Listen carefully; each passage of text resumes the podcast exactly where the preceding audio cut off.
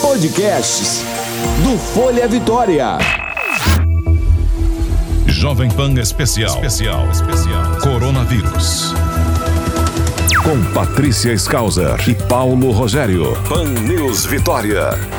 Doutora Filomena Alencar já está conosco para tirar as dúvidas dos nossos ouvintes sobre o novo coronavírus. Bom dia, doutora. Bom dia. Bom dia, doutora. Bom dia. Nós Doutor... temos Desculpa, Patrícia. Pode, pode ir, Paulo. Nós temos, inclusive, como a gente já vem dizendo, participação de ouvintes aqui da Pan News Vitória pelo WhatsApp, o 997-468120, de pessoas ainda com dúvidas a respeito da pandemia. Eu repito aqui, o WhatsApp é o 997-468120. Temos a participação da Lohane, se eu não me engano, aqui pelo WhatsApp. Vamos conferir. Não viajei para o exterior, mas apresento tosse Devo procurar um hospital? E aí, Olha, doutora, nós não temos a ainda a transmissão coletiva aqui no estado, né? É, Comunitária. Por enquanto ainda não foi demitida ou não foi confirmada a transmissão sustentada, mas a gente tem que se lembrar que a gente tem um pouco de atraso na liberação do resultado da confirmação dos testes, mas a tosse isoladamente ela não é considerada de ser um indicativo da Covid-19. Na verdade, apesar da gente saber que um percentual menor de pacientes não apresenta febre, a febre é importante e muito importante a questão da tosse acompanha, é, acompanhada da dificuldade respiratória. Então, é muito importante que a gente entenda que tosse tem várias causas e, isoladamente, a gente não deve considerar que a tosse é um sinal da doença somente. Doutora Filomena, é, ontem nós tivemos aí informações de que uma britânica de 21 anos, que era saudável, ela morreu por conta do coronavírus. E ontem também é, foi divulgado que uma adolescente francesa de 16 anos, que também não tinha nenhum histórico de problema de saúde, morreu por conta do coronavírus. Então, eu queria que a senhora é, reforçasse esses cuidados, que não são só as pessoas do grupo de risco que podem morrer por conta dessa doença. É, na verdade, se a gente acompanhar as notícias que estão sendo dadas diariamente de uma maneira intensa e comprometida, que a gente chama a atenção que o jornalismo nesse momento está contribuindo bastante para a informação das pessoas que não têm uma leitura dos dados recentes por meios de trabalhos científicos. A gente tem percebido, inclusive, que aqui no Brasil, quando você vai para São Paulo, a quantidade de pacientes jovens que está tendo quadro é muito maior do que em outros lugares, talvez porque essas pessoas tenham se exposto, se exposto no, no lugar onde tem mais aglomeração de pessoas, onde o corre-corre é muito grande e às vezes as pessoas não atentam para a possibilidade de se infectarem. E isso é evidente que quanto mais a gente aumenta o número de casos, maior vai ser a proporção de pessoas jovens que eventualmente vão adoecer. A gente sabe que as pessoas que têm comorbidade, principalmente as pessoas idosas, independente da comorbidade, elas têm mais risco de adoecer com gravidade. Mas isso não significa que a gente não vai ter pessoas jovens isso tem sido publicado muito nos dados dos Estados Unidos, pessoas jovens que estão morrendo, e aí a gente atenta para a dificuldade também, muitas vezes, da gente saber o nível de exposição dessas pessoas, e quanto mais as pessoas se expõem, se o nóculo do vírus for maior e as pessoas tiverem situações que aumentam a resposta inflamatória, isso pode resultar num caso mais grave, inclusive com letalidade. Doutora Filomena, uma dúvida que tem sido frequente entre pessoas que convivem comigo, conversando é, pelas ruas da Grande Vitória, pelo menos para quem precisa sair de casa para algum compromisso inadiável, é seguro comer em restaurante por quilo? Olha, isso é uma questão complexa, porque quem come, eu, eu como pelo menos duas vezes por semana quando eu estou trabalhando em restaurante por quilo, mas eu já com essa é, intensidade de situação relacionada a doenças infecciosas, eu prefiro comer no início da, de serviço. Quando eu posso ir cedo, eu vou cedo. Por quê? Porque apesar dos, dos restaurantes disponibilizarem álcool gel, boa parte das pessoas nem olha para o álcool gel e passa direto e, e usa os utensílios que são utilizados para servir, elas usam sem higienizar as mãos e é muito comum que as pessoas conversem enquanto se servem. Então eu prefiro quando eu vou, eu não converso na hora que eu estou me servindo, eu higienizo as minhas mãos muito antes, às vezes eu já venho com a mão lavada e mesmo assim eu utilizo álcool gel e eu não costumo conversar durante a hora que eu estou me servindo. E sabendo que eventualmente as pessoas assintomáticas, elas podem estar transmitindo sem saber, aí realmente a gente tem que se preocupar em reforçar a necessidade dessas pessoas não conversarem durante a, o servir e se lembrarem de higienizar as mãos, porque é uma atitude coletiva, o almoço em, é compartilhado em restaurantes e a gente realmente corre risco a doutora Filomena Alencar, pediatra com formação em infectologia, sempre participando aqui em 90,5 FM, tirando dúvidas dos ouvintes também pelo WhatsApp da Panils Vitória 997 468120 997 468120. Vamos para a dúvida agora, doutora, da Kelly, que participou também por meio de um áudio. É verdade que quem pega coronavírus uma vez não pega novamente? Olha, Kelly, isso a gente não tem condição de dizer no momento. A maioria das vezes, quando a gente tem infecção por um vírus e uma infecção que tem sintoma, a gente a maioria das vezes entende que a imunidade vai ser permanente. Mas como é um vírus novo e a gente não, consegue, não conhece o comportamento dele durante muito tempo, ainda não tem tempo da gente dizer de forma categórica que não é possível se infectar novamente. Então é importante que a gente entenda que a gente só vai conseguir ter essa ideia melhor quando a gente tem é, essa possibilidade de um acompanhamento longitudinal desses pacientes que se infectaram.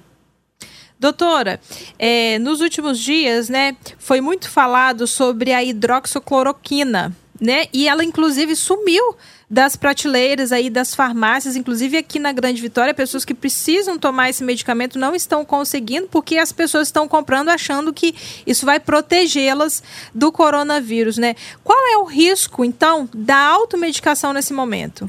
ela não deve ser feita principalmente porque os estudos que ainda envolvem poucos pacientes, eles foram feitos numa tentativa de resgatar, de tentar minorar os efeitos do vírus em pessoas graves e o número pequeno de pessoas não nos, não, não, nos autoriza a usar de forma indiscriminada, então está reservado aos pacientes graves. E a gente sabe que muitas manifestações de efeitos adversos que ocorrem com a cloroquina, eles são é, com uso crônico.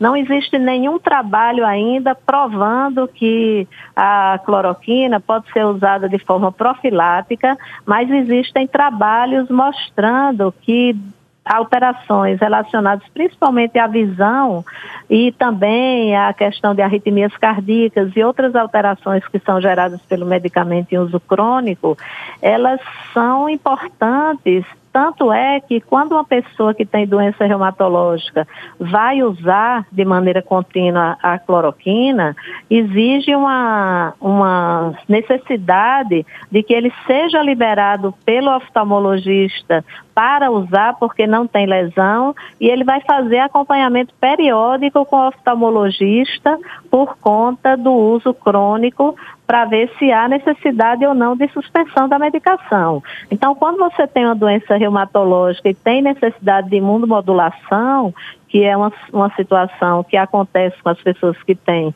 artrite reumatoide ou lúpus, é uma coisa.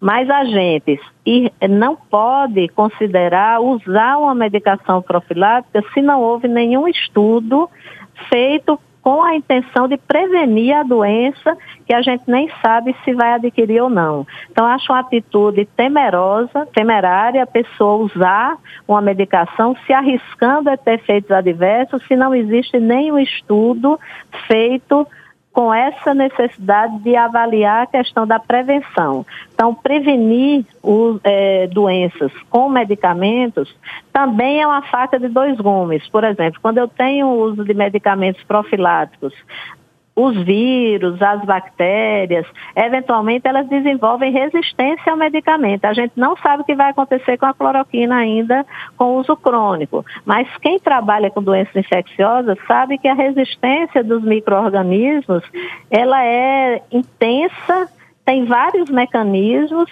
e a gente não pode se arriscar também quando a gente tem uma medicação para tratamento que a gente use sem a indicação correta e eventualmente aumente a resistência quando a gente precisa da medicação em alguma situação. Então, nesse momento a gente não sabe como se vai comportar no número grande de pessoas o uso da cloroquina e ela não está autorizada a ser usada no uso profilático. Doutora, nos últimos dias, os municípios aqui da Grande Vitória começaram a lavar as ruas com água e cloro, né?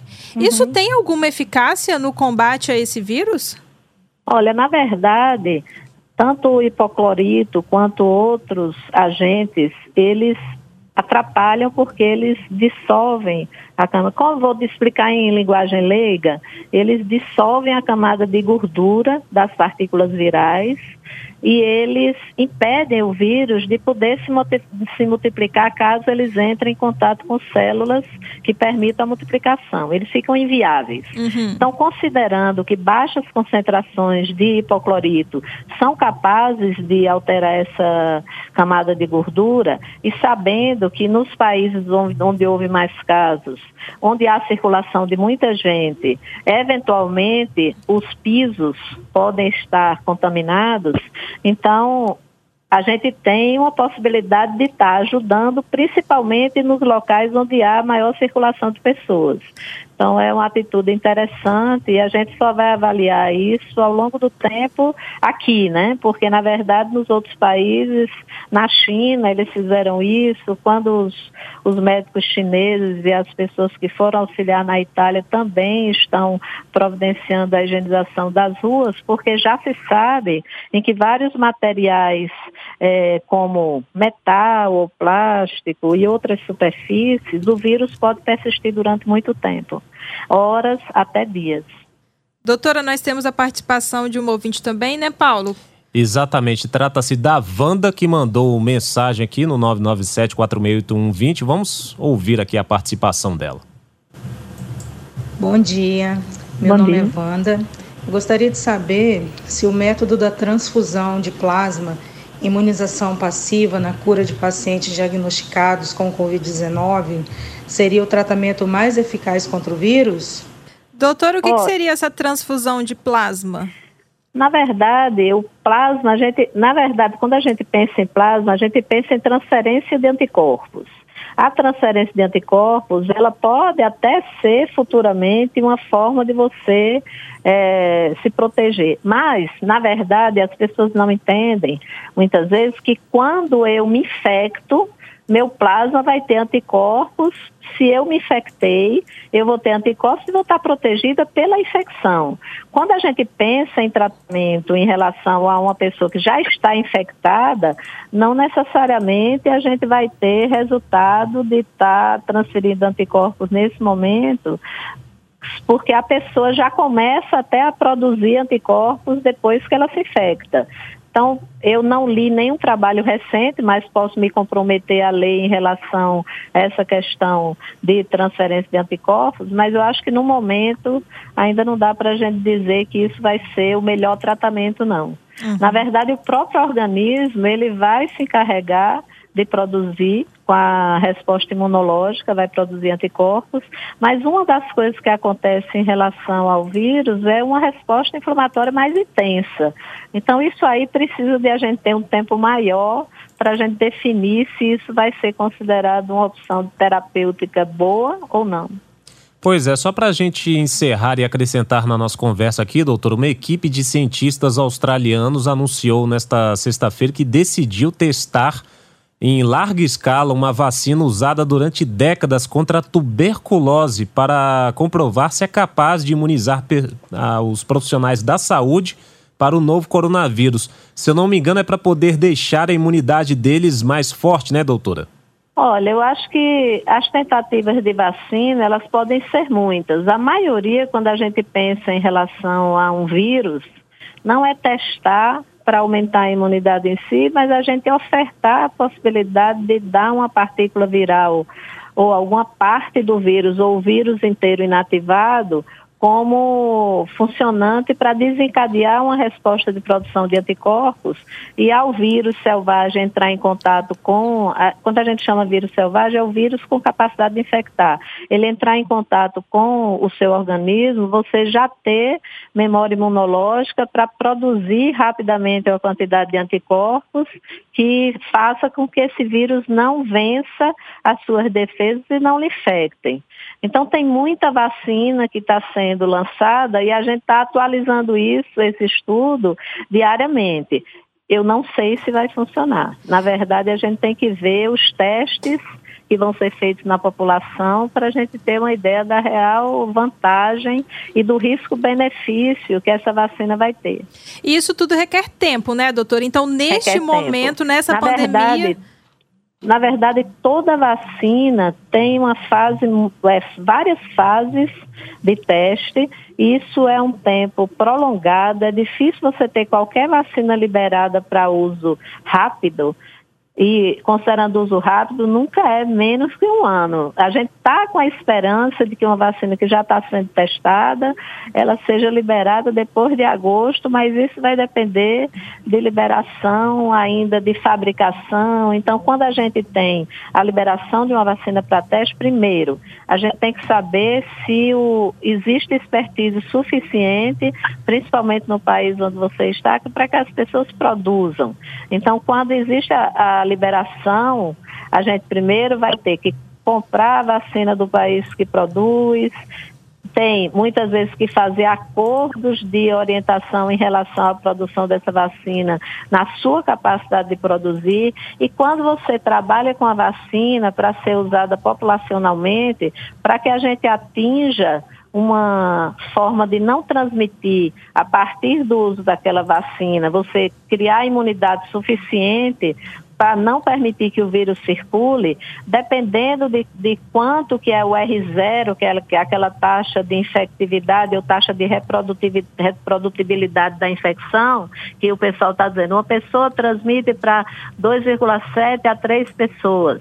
Isso vai depender. Então, se considera que, na verdade, eu vou precisar imunizar pelo menos 60% a 70% das pessoas, no caso do, da Covid-19, para considerar que vai haver um efeito que a gente chama de rebanho. O efeito rebanho pode acontecer por infecção ou por vacina. Quando você tem um vírus com infectividade muito alta, como a do sarampo, por exemplo, eu preciso de 90 a 95% das pessoas imunizadas para a gente ter a possibilidade de não haver transmissão. Então, essa é uma situação que precisa ser avaliada inicialmente com um grupo pequeno de pessoas, depois ampliar para uso geral. E quando você usa uma vacina em uso geral na população, para a grande população, a gente ainda tem que acompanhar a questão dos efeitos adversos para a gente ter certeza que em termos de custo-benefício vale a pena trabalhar com aquela vacina. Uhum. Doutora Filomena Alencar, nós agradecemos a participação da senhora aqui. Eu que agradeço. Tenha um bom final de semana. Muito obrigada. E até segunda-feira. E até semana que vem, doutora. A gente consegue conversar. Obrigada. um abraço. Um abraço. Tchau, tchau, um abraço. Jovem Pan. Informação é o melhor remédio contra o coronavírus. 90.5 Pan News Vitória.